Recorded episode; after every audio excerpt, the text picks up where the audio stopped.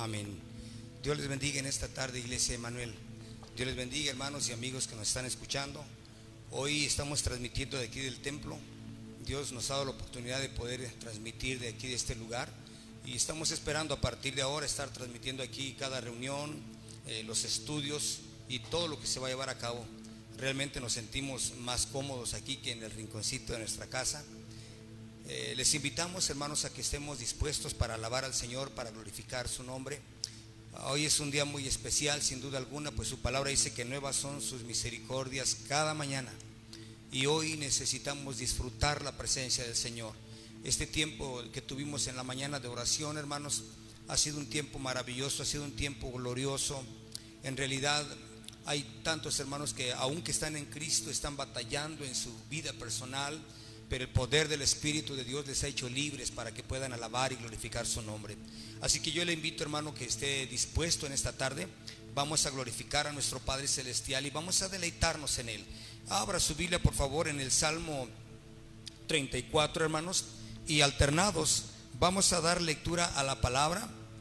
Vamos a leer de ahí, del verso 1 al verso 8 únicamente, hermanos. Este es un salmo que nos invita bendecir al Señor en todo tiempo. Salmos 34 del verso 1 al verso 8. Cuando usted lo tenga, cuando usted lo tenga ya listo, me indica por ahí en su aparatito con un poderoso amén. Y seguramente me dirán aquí los que están detrás de cámara, ya está listo hermano, ya están todos listos, amén. Ok, empezamos entonces en el Salmo 34, del verso 1 al verso 8, alternados en el nombre del Padre, del Hijo y del Espíritu Santo. Ah, vamos a leerlo así. Bendeciré a Jehová en todo tiempo. Su alabanza estará de continuo en mi boca. En Jehová se gloriará mi alma. Lo oirán los mansos y se alegrarán.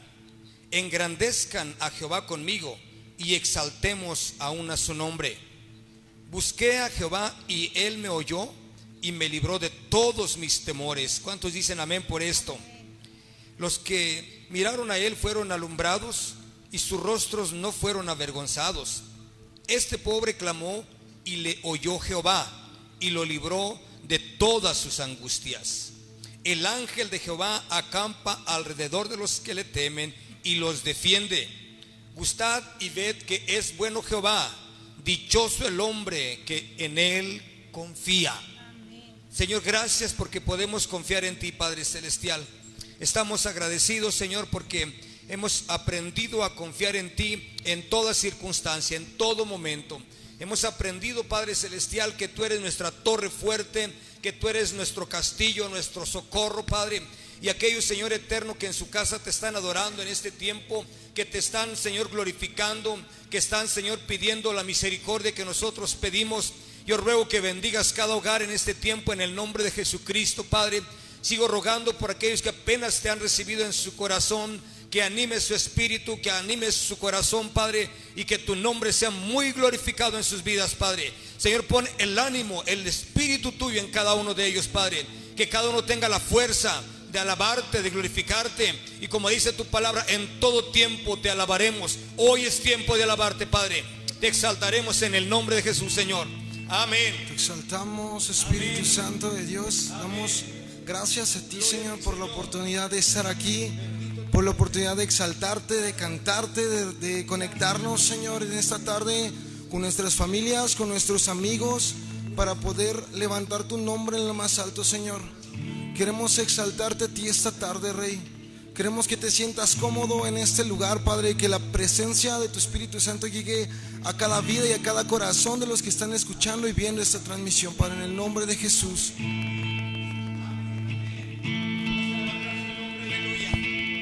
Vamos a cantar a nuestro Dios. Aleluya. Quien rompe el poder del pecado, su amor es fuerte. Vamos a declararlo, iglesia. Poderoso, Vamos a deleitarnos. El Rey de gloria, el Rey de majestad. El que gobierna con su justicia y resplandece con su belleza. El Rey de gloria, el Rey de majestad. gracia sublime. Perfecto es tu amor.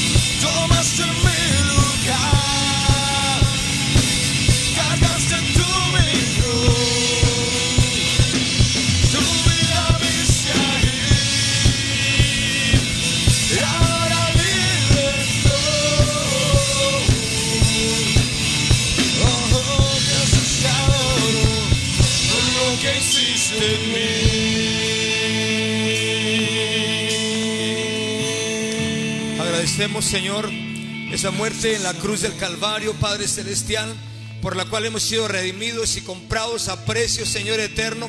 Y ahora te pertenecemos y somos tus hijos y nos deleitamos y tenemos plena confianza, absoluta confianza, Padre, en que tú eres nuestro guardador, en que tú eres nuestra cobertura, en que tú eres nuestro escudo, en que tú eres, Señor, nuestro castillo, nuestra torre fuerte, Padre. Y nos deleitamos en tu presencia, Padre. Gracias por la bendición, Dios, de conocerte. Amén. Aleluya. Gloria a ti, Dios. Amén. Hoy puedo danzar con libertad, porque soy tu hijo, porque soy tu hijo. Hoy puedo danzar con libertad, soy amado, porque soy.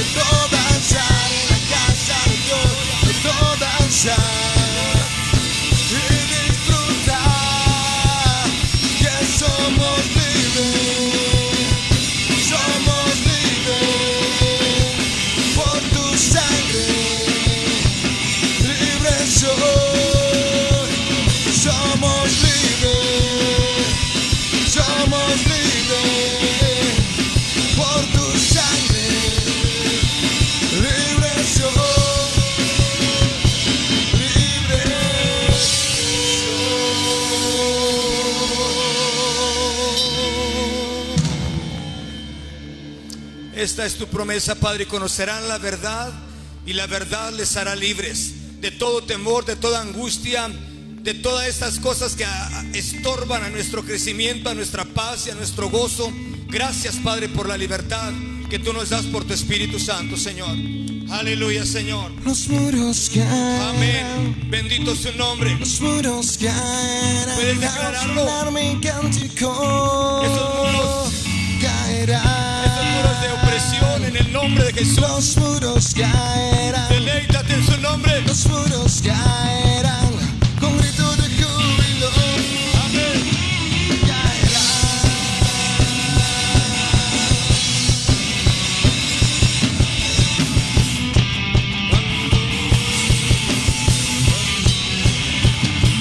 Cuando yo danzo, la tierra se estremece. mãos.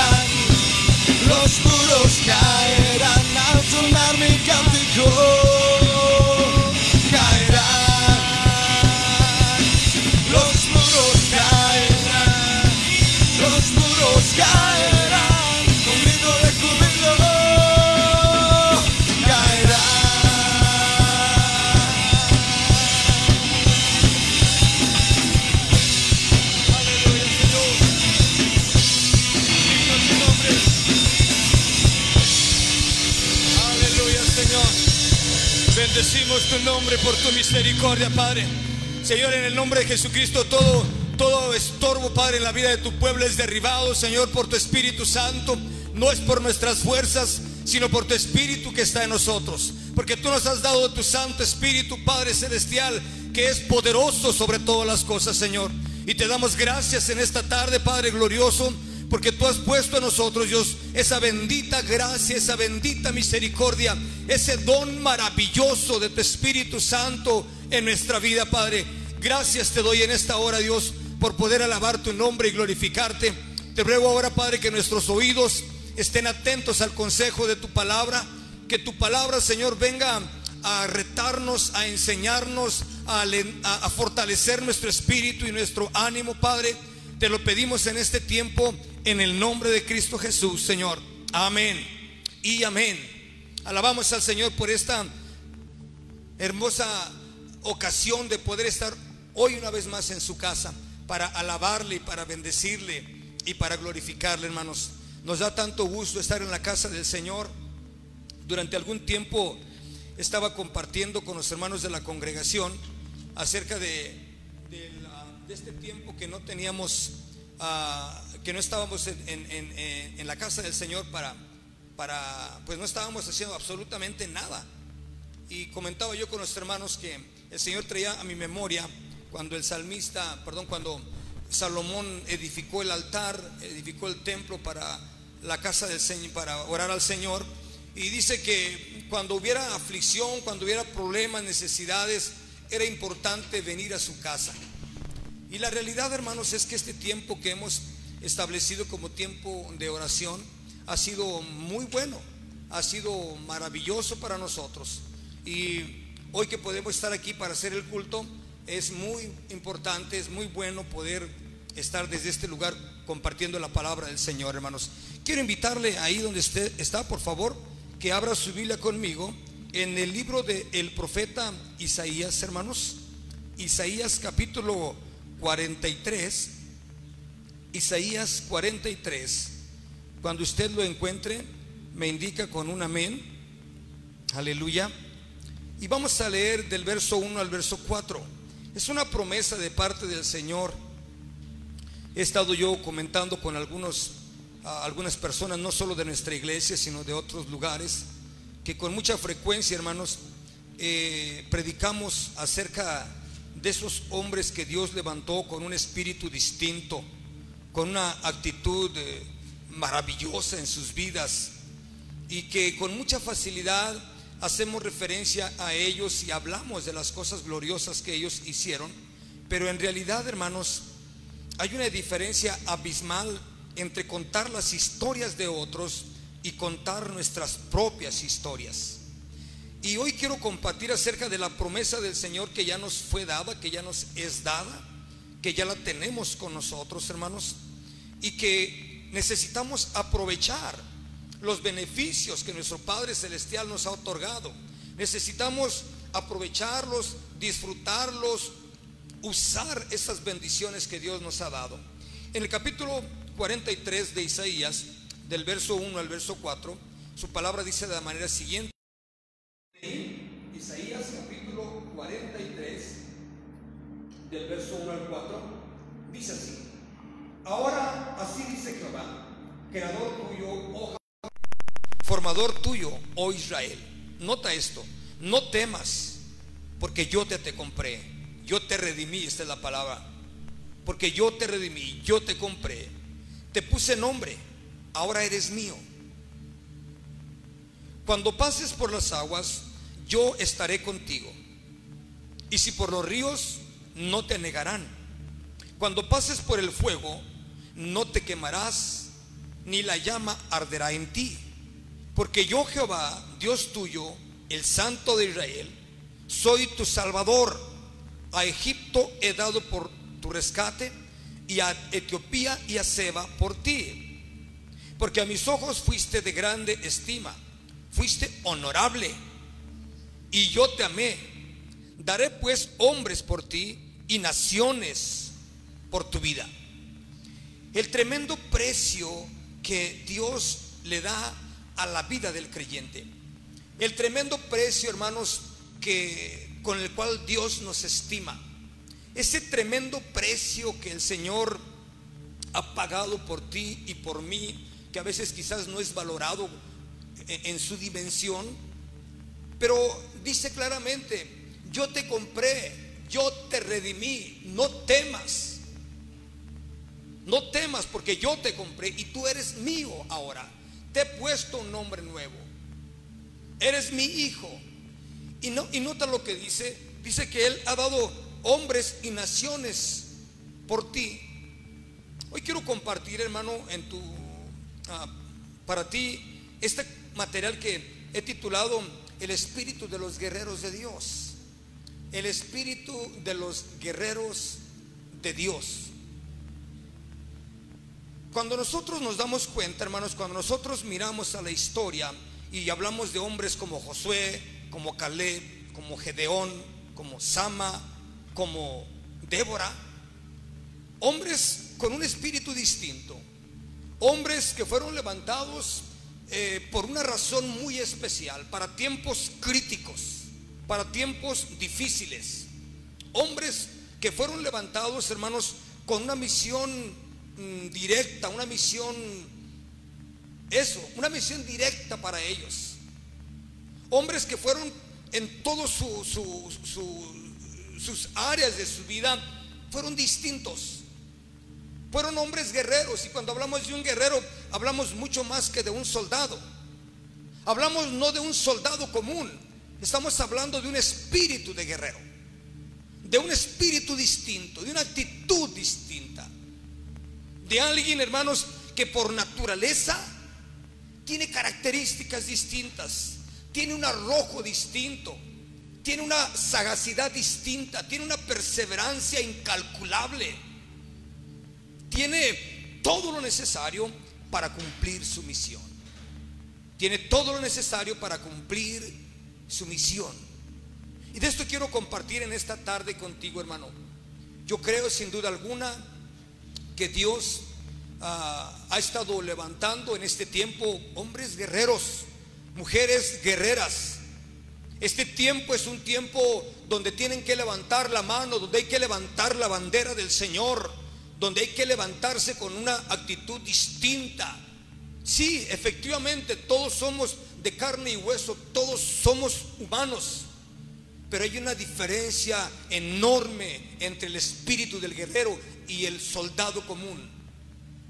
Y la diferencia enorme que hay en él, primero, es entender que no pelea para él, que pelea una causa distinta, que pelea una causa diferente, que pelea no por lo pasajero, no por lo temporal, sino que tiene el espíritu para pelear por lo eterno, para pelear por lo que va mucho más allá.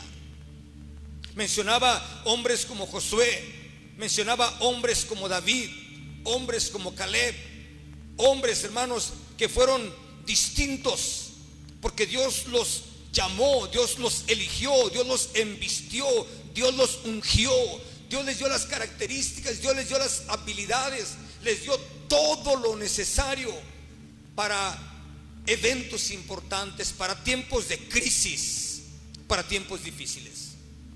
¿Cómo olvidar, hermanos, aquella actitud de David, la sabiduría de David, el entendimiento del Espíritu Santo en él. Hay tantas historias que contar, pero quiero referir algunos aspectos muy importantes de una de las peleas más grandes que hemos encontrado en la Biblia, entre ellas la pelea de David contra Goliat. Esta pelea, hermanos, que nos ha marcado a todos, que hemos oído tantas veces, quiero rescatar algunos aspectos importantes de ellos. Número uno, entender que las noticias que se corrían por el reino, las noticias que predominaban en todos los querusos, en todos los heraldos, en todos los que venían del campo de guerra y venían a dar noticias al pueblo, la noticia era la misma. Goliat ya ha matado a tantos. Goliat nos tiene asediados. Goliat nos tiene arrinconados. Y no solamente eso, no solamente los, los tenía rinconados, los tenía llenos de temor, llenos de pavor.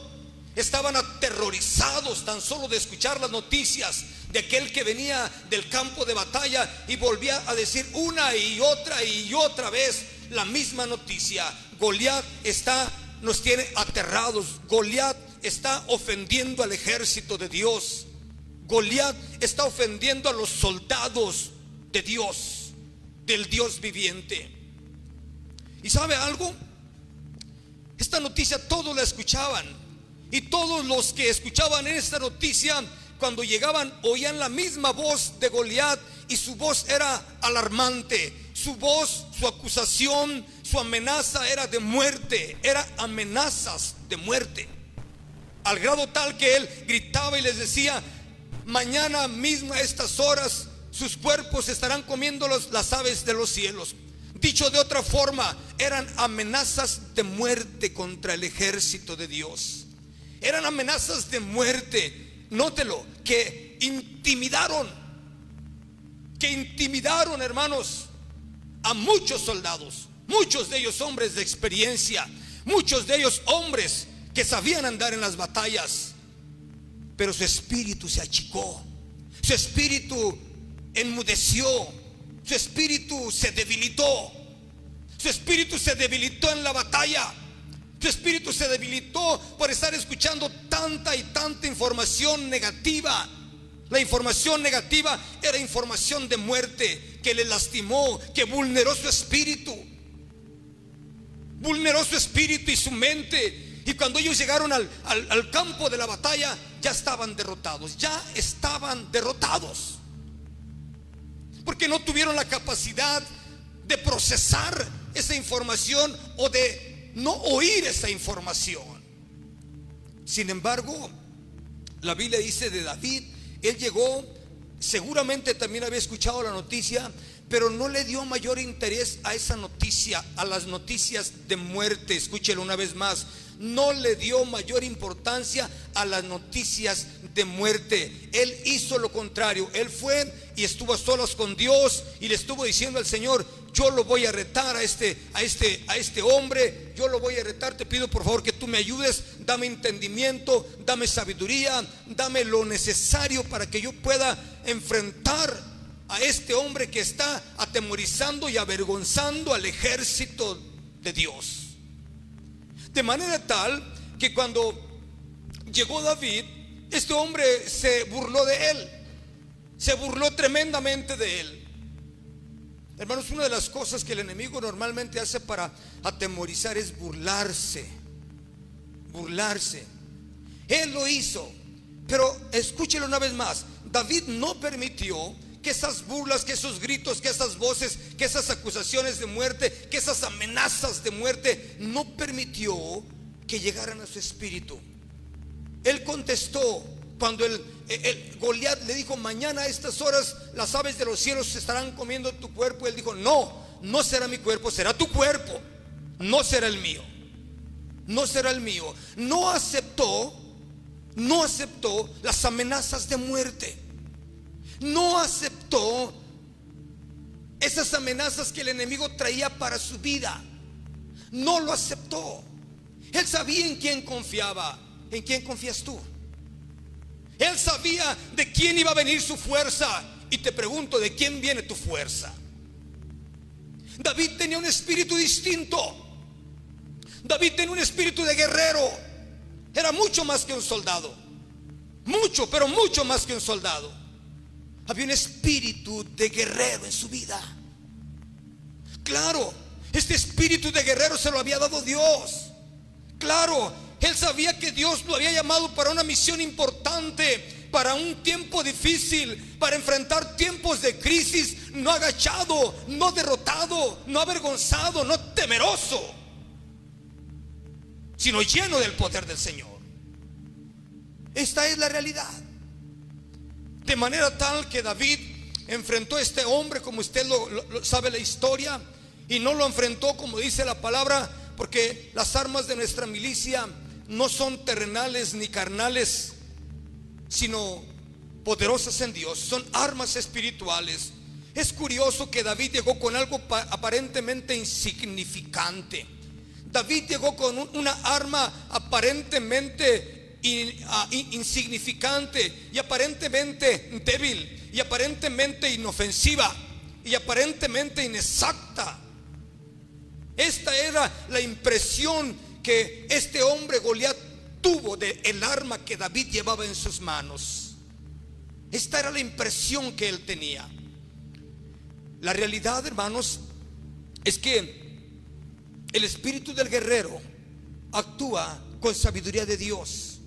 El espíritu del guerrero actúa conforme a la guianza del Señor, bajo la confianza, bajo la gracia, bajo la cobertura, bajo la dirección del Señor. David enfrentó a este guerrero, a este Goliat, y usted conoce el, el final de esta historia. El final de la historia, hermanos, es muy sencillo. Dice la palabra entonces que cuando David le tiró con esa piedra que le pegó en su cabeza, en su frente, con la misma espada de Goliat, él lo degolló, según lo que cuenta la historia bíblica. Lo que quiero rescatar aquí una vez más es el espíritu del guerrero. El espíritu del guerrero. Quiero hablar de algunas características importantes de las actitudes de un guerrero de Dios. La primera de ellas es que los guerreros de Dios aprenden, ellos conocen la voz de Dios, ellos entienden la voz de Dios. En medio de la turbulencia, en medio de las muchas voces, en medio de la psicosis, en medio de lo que esté pasando, ellos aprenden a escuchar la voz de Dios. Eran gritos, eran lamentos, eran gritos de guerra en aquel valle, mientras que David se fue al cerro a orar a Dios, a pedir dirección y a pedir sabiduría del Señor. La primera característica de un guerrero de Dios, hermanos, es esa. Aprender a conocer la voz del Señor. Aprende a definir la voz del Señor. Hay muchas voces. En este tiempo que estamos viviendo hay tantas voces y sabes que de todas las voces que escuchas 99% son malas noticias. 99% es información negativa. Y no digo que no sea verdad, porque tan verdad era, era Goliat como tan verdad es la, pandemia de ahora. No digo que no sea verdad. No estoy diciendo tal cosa. Estoy diciendo que en medio de esas crisis se debe aprender a oír la voz del Señor.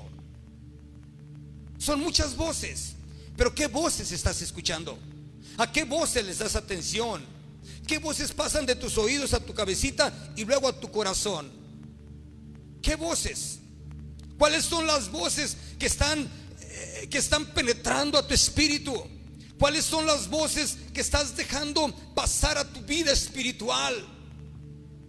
Esas voces que David estorbó para que no le afectaran yo, creo que si David hubiera tenido el mismo espíritu de todos los otros y le hubiera dado tanta atención a las amenazas de muerte, hubiera llegado derrotado a la, a la pelea como llegaron todos los demás.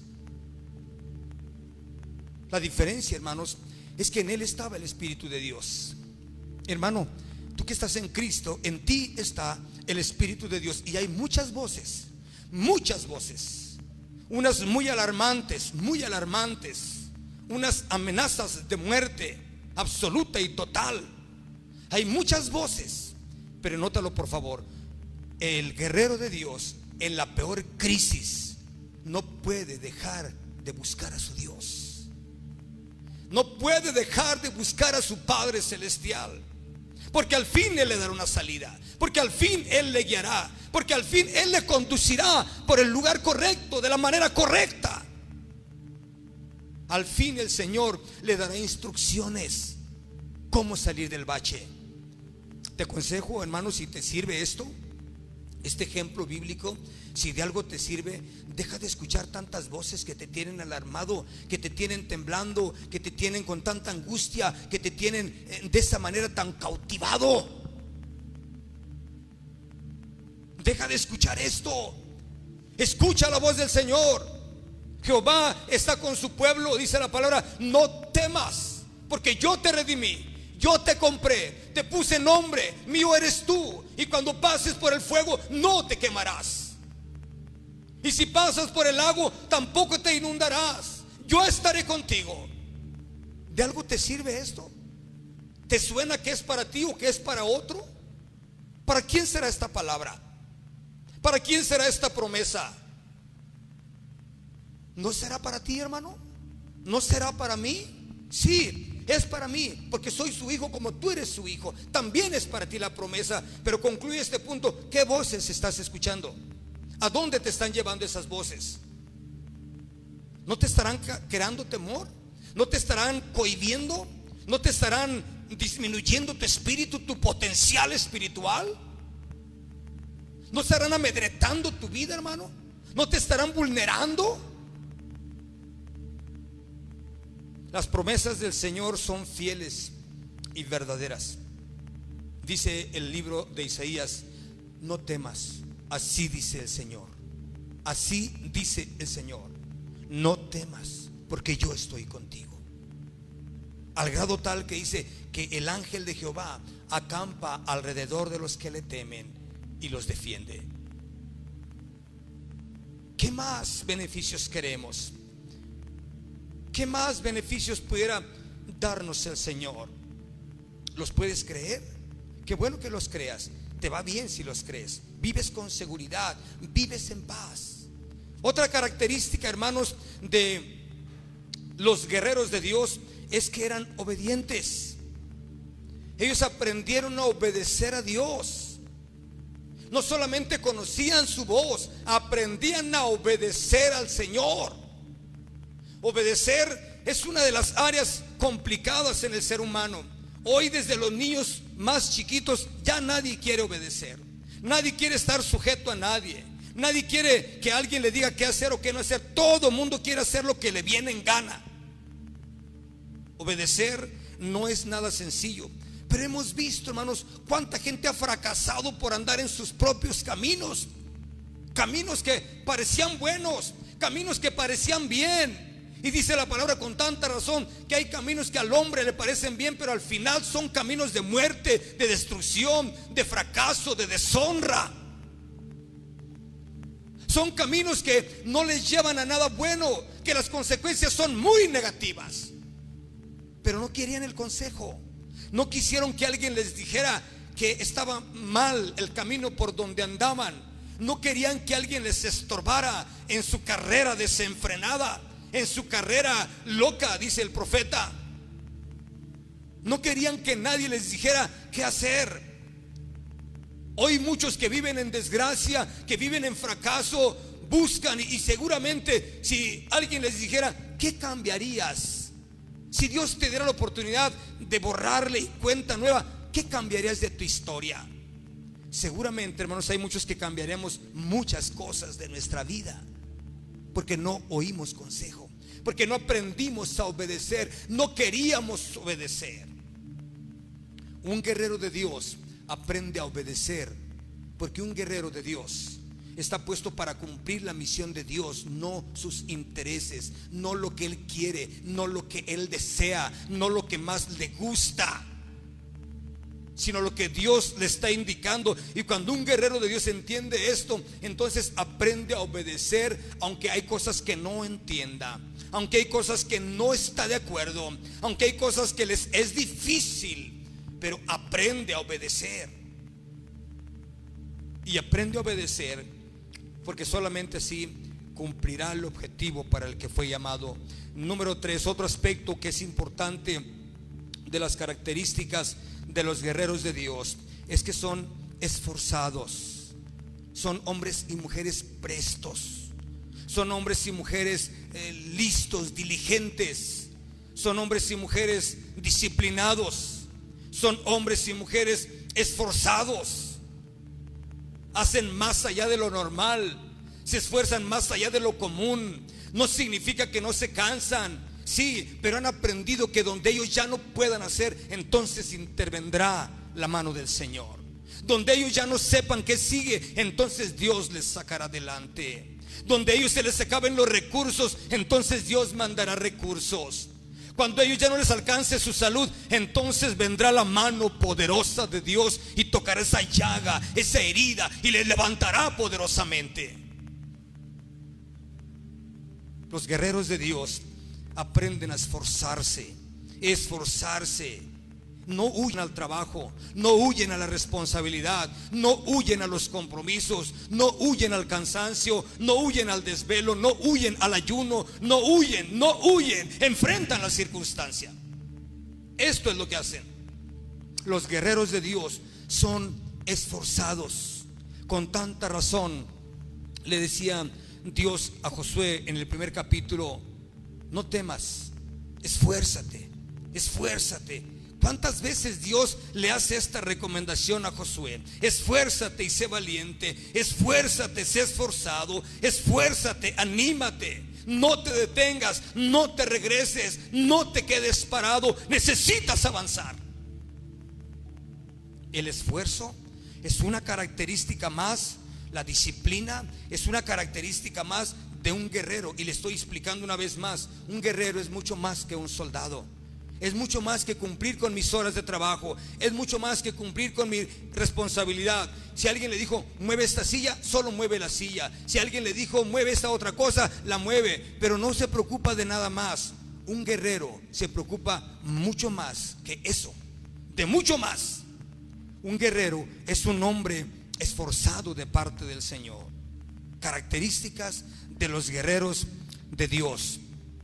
Alaba el nombre del Señor, hermano.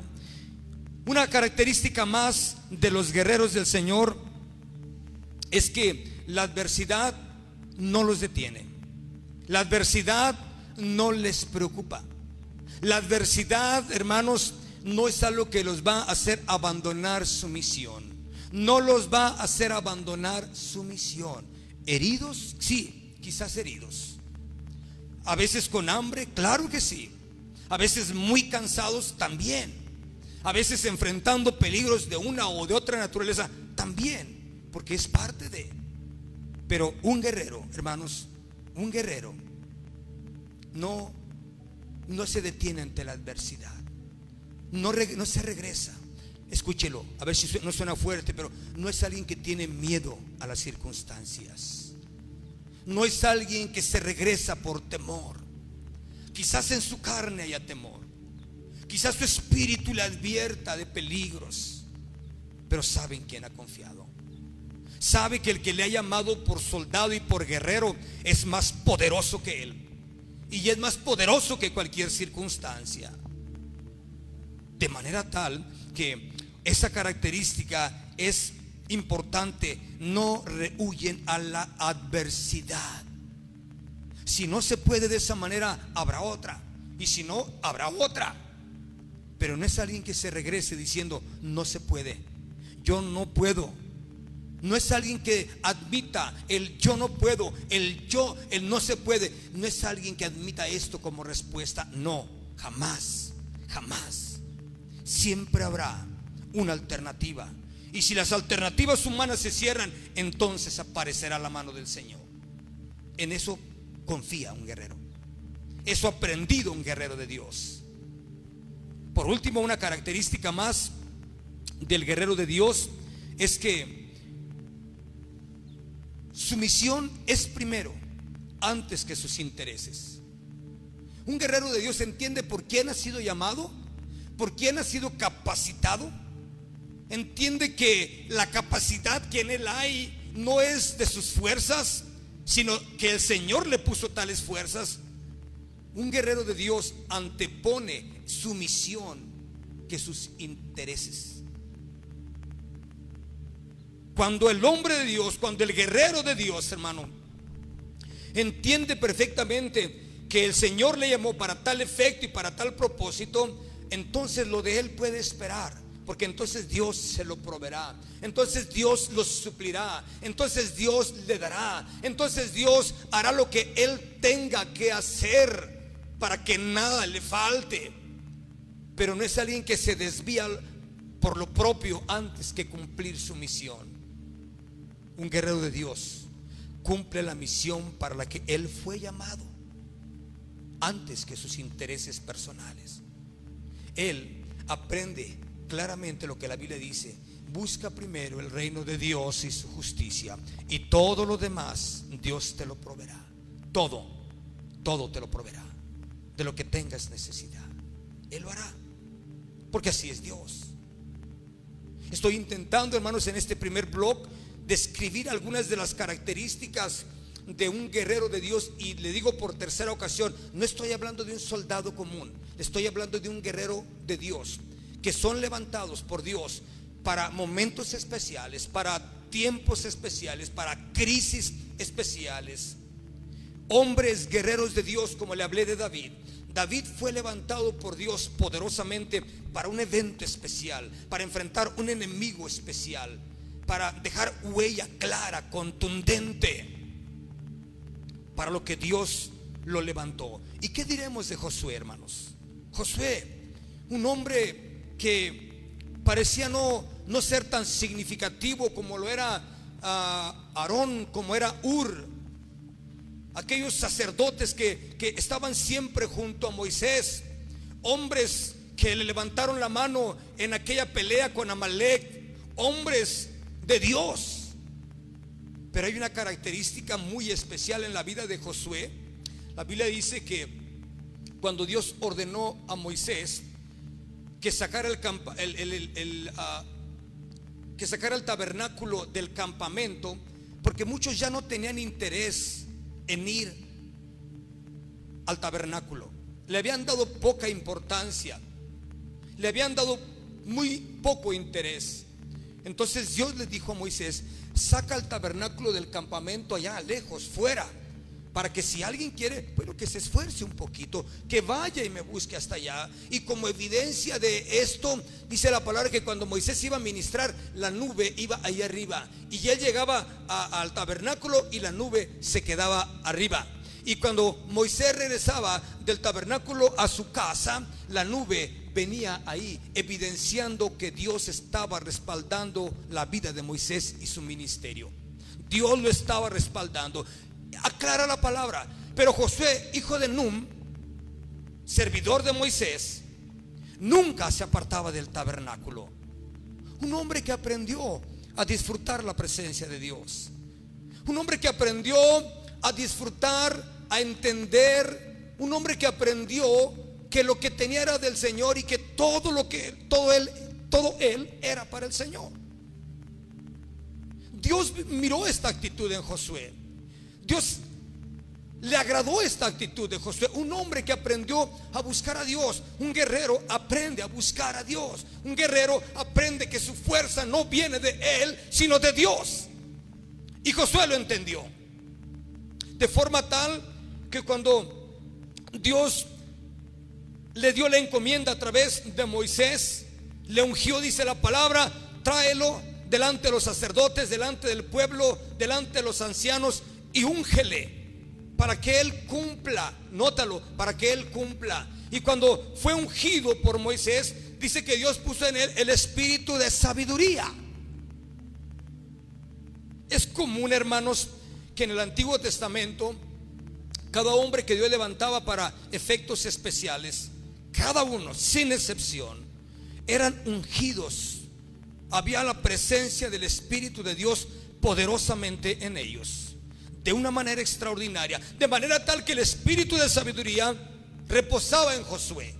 Y nótalo, Josué empezó su camino, Josué empezó a recibir instrucciones de Dios, y en esas instrucciones que él recibió de Dios, me impresiona un pasaje que quiero compartir ahí contigo en el, en el libro de, ah, de Josué, en el capítulo 5. Josué capítulo 5 del verso 13 al verso 15. Es mucha historia, solo quiero ah, mm, tomar estos pasajes para que son la esencia. Josué capítulo 5, verso, verso 13 al 15 dice, estando Josué cerca de Jericó, alzó sus ojos y vio un varón que estaba delante de él, el cual tenía una espada desenvainada en su mano. Y Josué, yendo hacia él, le dijo, ¿eres de los nuestros? O de nuestros enemigos? Él, el varón, le respondió, no, mas como príncipe del ejército de Jehová, he venido ahora. Entonces Josué, postrándose sobre su rostro en tierra, le adoró y le dijo, ¿qué dice el Señor de tu siervo? ¿Qué me manda decir el Señor? ¿Qué quiere de mí el Señor? Hermano, es impresionante, muy impresionante. A mí me, eriza la piel empezar en hombres con tal, eh, el pensar, perdón, en hombres con tal, con tal valor, hombres hermanos con tal gallardía, hombres con, con esa agudez mental, hombres con estas características, me impresiona y como dije, me la piel que pudieron mezclar su valor, su fuerza y su empeño, pudieron mezclarlo con la sencillez y la sensibilidad para aprender a oír la voz de Dios en tiempos de crisis. Josué se estaba preparando para enfrentar Jericó. Josué se estaba preparando para derribar esas murallas de tres metros de ancho. Josué se estaba preparando para esta hazaña poderosa y seguramente él andaba orando y meditando y preguntando y pidiendo dirección al Señor. Señor, ¿qué voy a hacer aquí? Señor, ¿cómo voy a enfrentar esta situación? ¿Qué debo hacer? Entonces Dios dice la palabra que él estando en ese lugar, en el valle, cerca de Jericó, salió y se encontró a un varón con una espada desenvainada. Obviamente entendemos que era un ángel del Señor. Y entonces cuando lo enfrentó le preguntó, ¿eres de los nuestros o eres de los contrarios? Y le dijo él, yo vengo de parte del Señor y, yo vengo como el, como el jefe del ejército. Y de inmediato Josué hizo lo correcto. ¿Qué dice el Señor?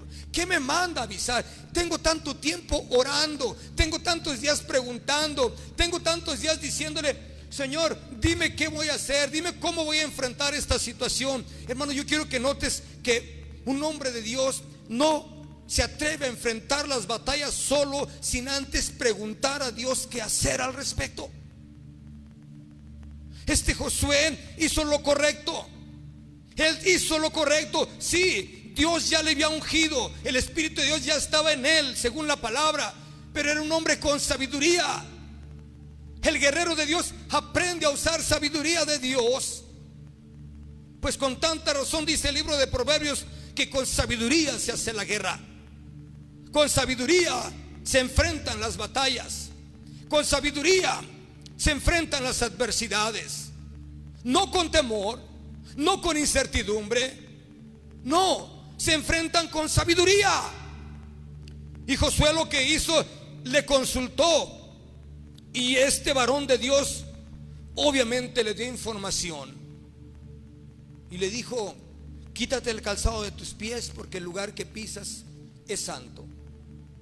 El capítulo siguiente inmediatamente narra, hermanos, cómo Josué se preparó para enfrentar Jericó, la cual Dios la derribó porque él aprendió a obedecer. ¿Qué Jericó tienes enfrente, hermano? ¿Qué Jericó estás enfrentando? ¿Qué Jericó necesitas derribar? El espíritu del guerrero no se, no se detiene. El espíritu del guerrero no se rinde. El espíritu del guerrero no abandona la tarea. El espíritu del guerrero aprende a enfrentar la adversidad con la ayuda y la dirección de Dios. La pregunta de Josué fue clara. ¿Qué me manda decir el Señor? Tanto tiempo tengo yo orando, pidiéndole al Señor que me dé dirección, pidiéndole al Señor que me conduzca, que me diga qué hacer, cómo enfrentar, cómo derribar esas murallas que parecen impenetrables. Dice el, capítulo siguiente que Jericó estaba cerrada, bien cerrada, a causa de los hijos de Israel. Hermano, lo que quiero hacer notar al respecto es que Dios ha puesto el espíritu que puso en Josué, que es el Espíritu Santo, porque no hay otro espíritu. Dios puso el espíritu ah, eh, que estuvo en Josué en tu vida. El mismo espíritu de David está en tu vida. Vuelvo a insistir, no hay otro espíritu, solo hay un Espíritu Santo de Dios. Y Él es el mismo de ayer y de hoy y por los siglos de los siglos. ¿Qué Jericó estás enfrentando, hermano? ¿Qué Jericó está frente a ti? Que no sabes cómo atacarlo, que no sabes cómo derribarlo. ¿Qué estorbo hay en tu vida? ¿Qué estorbo hay en tu corazón o en tu propia carne o en tus propios hábitos o en, tus propias vida personal? ¿Qué es lo que tienes que enfrentar? a lo que tanto le has estado pidiendo al Señor. Señor, dame sabiduría, cómo enfrentar esto. Señor, dame entendimiento, cómo enfrentar lo otro. Hoy la palabra te dice directamente, hermanos, no es por fuerza, no es con caballos, no es con dinero, sino con el, sino con el Espíritu de Dios. No es con tu fuerza, no son las influencias humanas, no son los recursos, no son las trampas, sino con el Espíritu de Dios. Enfréntalo con el Espíritu de Dios.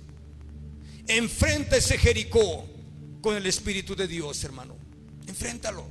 Y seguramente Dios te dará la victoria.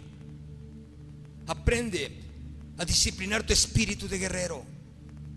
Usa inteligencia emocional. Usa sabiduría de Dios. Usa la obediencia, la perseverancia, la paciencia.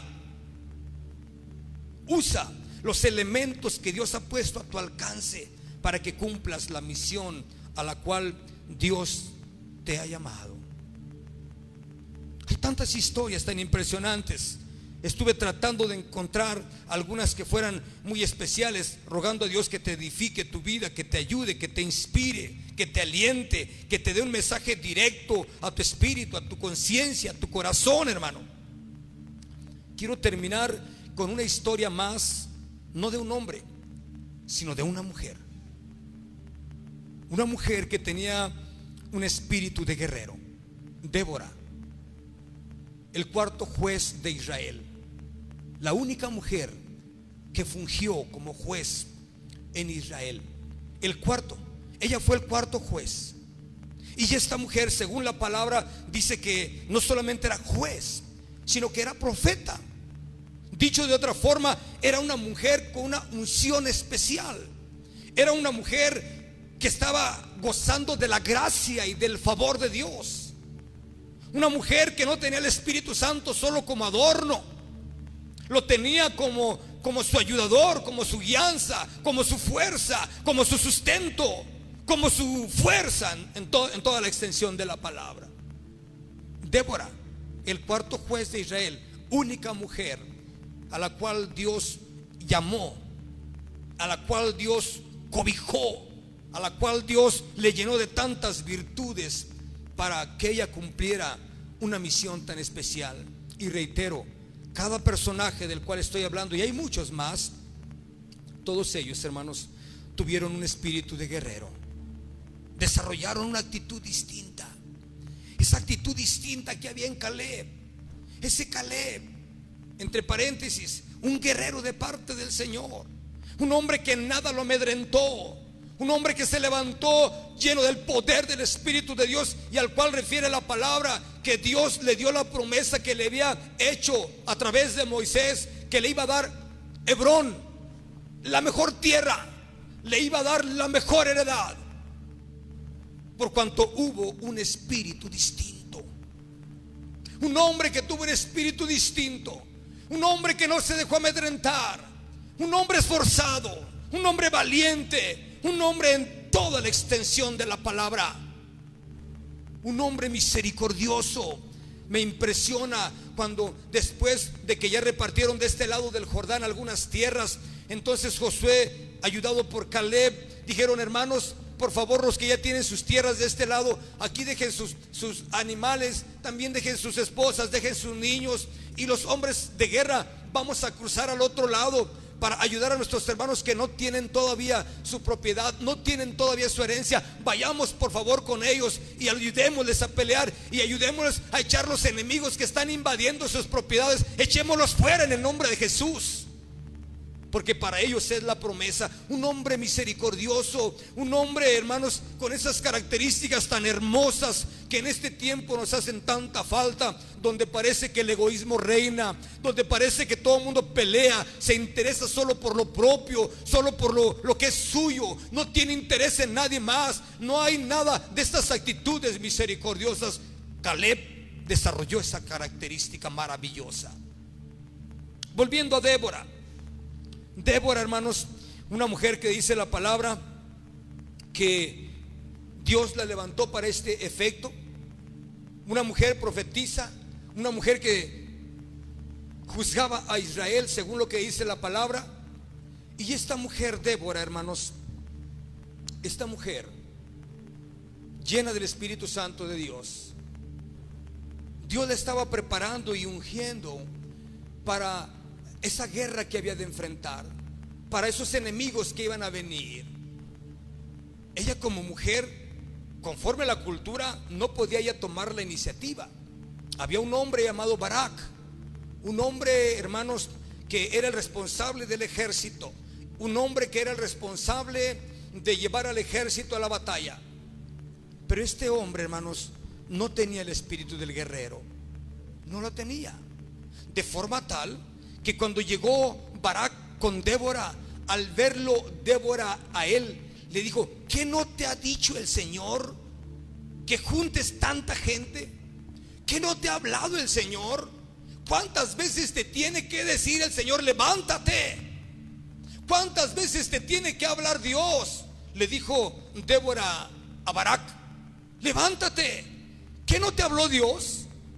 Bajo el entendido, hermanos, que ella sabía que Dios ya le había hablado, que Dios ya le había dicho lo que tendría que hacer. Dios te dijo que buscaras hombres de la tribu de Benjamín y de este y del otro y del otro y del otro, que busques tantos hombres y que vengas y que vayas a la batalla, porque Dios te va a entregar a Císara. Dios te va a entregar a este rey con todo ese ejército. Hermanos, es impresionante cuántas veces Dios nos da la promesa de que nos dará la victoria, pero a veces nuestra negligencia, nuestros temores, nos tienen detenidos lejos de las promesas del Señor, muy lejos, porque no nos atrevemos a dar el paso, porque no nos atrevemos a hacer lo correcto, porque no nos atrevemos a levantarnos. Dios ya le había dicho a Barak que él le iba a dar la victoria, que él, Dios iba a entregar en sus manos a Císara y al ejército. Pero él tenía miedo. De manera entonces que Débora se levanta y le dice, ¿no te ha hablado Dios? Barak, ¿te habló Dios? ¿Te ha estado hablando el Señor? Sí. ¿Y entonces qué esperas? Bueno, está bien, sí voy a ir, pero si tú vas conmigo, yo no voy a ir solo. Está bien, yo voy contigo, dijo Débora. ¿Nota usted, hermano, la diferencia entre un soldado y el espíritu de un guerrero? ¿Usted lo nota? Y le pregunto, ¿qué espíritu hay en tu vida? ¿Qué espíritu ha puesto Dios en ti? ¿No ha sido el de un guerrero? ¿Acaso no dice 2 de Timoteo 1.7 que Dios no nos dado un espíritu de cobardía, sino de poder, de amor y de dominio propio? ¿Conoces este pasaje? Segunda de Timoteo 1.7. Anótalo. Segunda de Timoteo 1:7. No nos ha dado Dios un espíritu cobarde. No, no para escondernos, no para intimidarnos, no para irnos a esconder allá. No. Claro que no. Sino un espíritu de poder. Un espíritu poderoso. Me impresiona, hermanos, cuando Nehemías estaba construyendo la ciudad de Jerusalén, sus puertas y sus muros, dice la palabra que aquel falso profeta le trajo una noticia según de Dios y le dijo, Nehemías, vamos a escondernos al templo, porque esta noche vienen para matarte. Esta noche vienen para matarte. Y volteó Nehemías y le dijo, ni que fuera yo una rata para irme a esconder. ¿Tú crees que yo me voy a ir a esconder? Si me matan, que me maten. Pero yo estoy haciendo la voluntad del Señor. ¿Nota usted el espíritu del guerrero? Es el espíritu del guerrero. Débora, cuando fue la batalla, la Biblia nos dice que efectivamente Dios les dio la victoria. Dios entregó en sus manos todo el ejército de Císara y a él mismo como rey. Este Císara fue a esconderse allá a la casa de su amiga, entre comillas, Gael. Gael. Allá fue a esconderse. Y allá Dios acabó a través de Gael. Acabó con la vida de Císara. porque Dios había prometido que se lo entregaría. Cuando terminó la batalla, yo me imagino a esa mujer, yo creo que no hay ninguna descripción en la Biblia de, la fisonomía de Débora, pero yo la imagino como una mujer delgada, alta, no sé cómo la imagina usted, pero la imagino así, una mujer delgada, alta, que regresó con su pandero, porque dice la Biblia que ella regresó cantando y alabando al nombre del Señor y que decía, Dios tú levantaste tus caudillos y no se atemorizaron, sino que fueron de frente, enfrentaron cualquier adversidad y tú les diste la victoria. Y tú los llevaste y les diste el triunfo porque iban de tu mano. Porque tú los prometiste y lo cumpliste. Dice ella, y yo me levanté como una madre para Israel. Yo me levanté no, no solo con el corazón de un guerrero, sino con el corazón de una madre por sus hijos, por su nación, por su pueblo. Hoy te digo, hermano, para concluir, el corazón de un guerrero es alguien que no se detiene, busca alternativas, no se intimida a pesar de tantas amenazas de muerte, de tantas voces, de tantas noticias, de tantos comunicados, porque saben quién ha confiado. Tú sabes en quién has confiado. ¿No es acaso el Dios que hizo los cielos y la tierra? Dice Isaías, ¿no has oído? ¿No te han informado que el que hizo los cielos y la tierra es el Señor? Que Él la fundó y que Él tuvo sus manos en la palma de su, Él tuvo en eh, la tierra en, las palmas de su mano. Si lo sabes, Él no se fatiga con cansancio. Él da fuerzas al cansado. Él multiplica las fuerzas del que no tiene ninguna. Él pone valor en el que está temeroso. Él pone aliento de vida en aquellos que pareciera que la han perdido. Quiero invitarte ahí donde estás, hermano, a que restaures en ti el espíritu que Dios te ha dado. No de cobardía, sino de poder. te invito, hermano, a que tú ah, reacomodes lo que tengas que reacomodar y retomes la fuerza que el Señor te ha dado, iglesia. Retoma el valor, retoma la fuerza. Leíamos en el principio, en el libro de Isaías. Así dice el Señor, yo te informé, no temas, porque yo te redimí. Yo te compré, pagué un precio. Eso es comprar. Redimir es comprar. Yo pagué un precio por ti. Te puse nombre. Eres mi hijo amado. Ciertamente pasarás por fuego. Sí. Ciertamente pasarás por vallados. Sí. Por lagos. Sí. Ciertamente pasarás por esos lugares. Pero no tengas temor. Porque yo estoy contigo. ¿Te alegra? ¿Te ayuda? Dale gracias al Señor.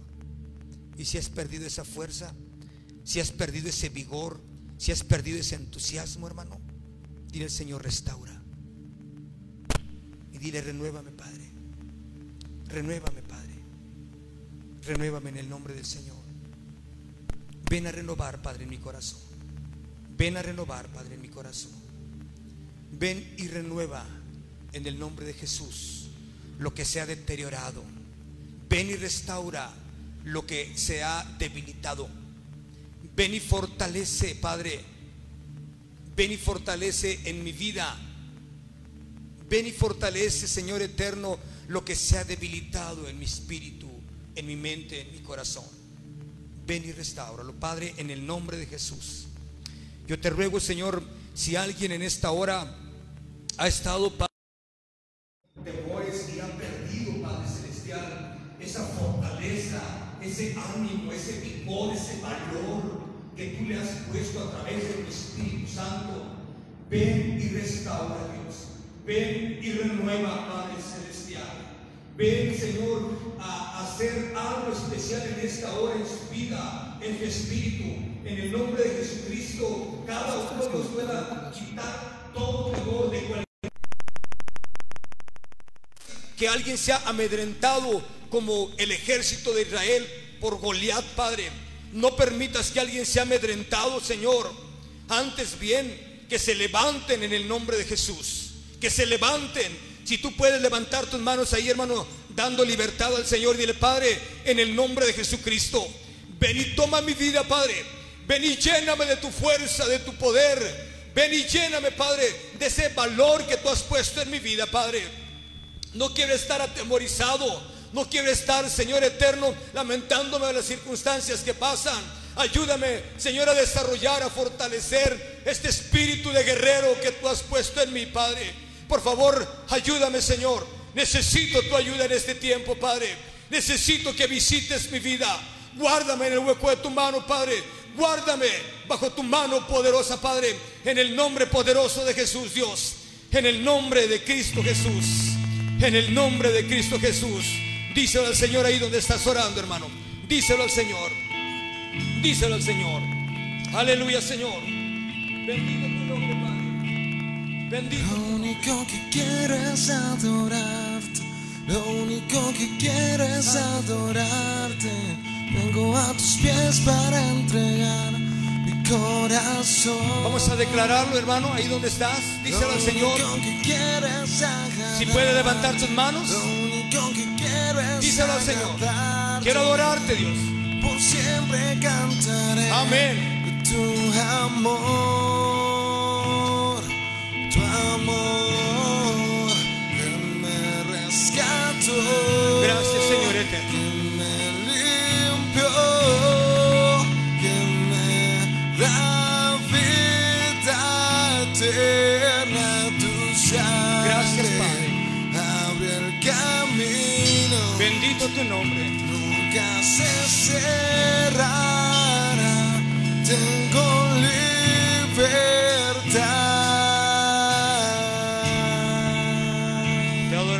Exaltamos. Anhelo conocerte más, vivir en santidad,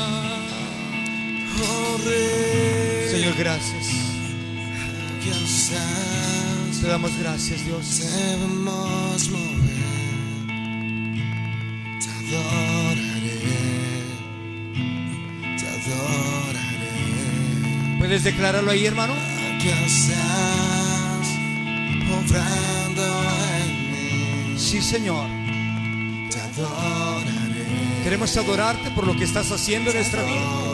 Tú estás obrando en cada persona ahí donde está en este tiempo. Tú estás ahí obrando en su corazón, restaurando, levantando, fortaleciendo. Y por eso te adoraremos y te exaltaremos, Padre.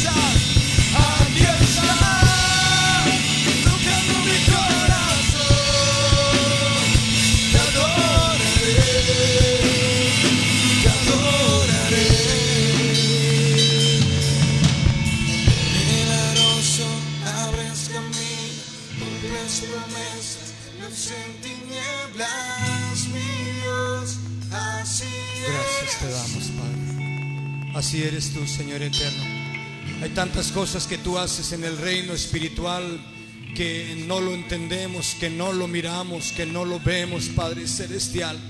Hay tantas rupturas, Padre celestial, que tú logras con el poder de tu sangre preciosa y de tu Espíritu Santo. Hay tantas, Señor, cosas que tú haces en el reino espiritual que no podemos ver de momento, pero que seguramente miraremos tu gloria. Seguramente miraremos tu poder manifestado, Dios.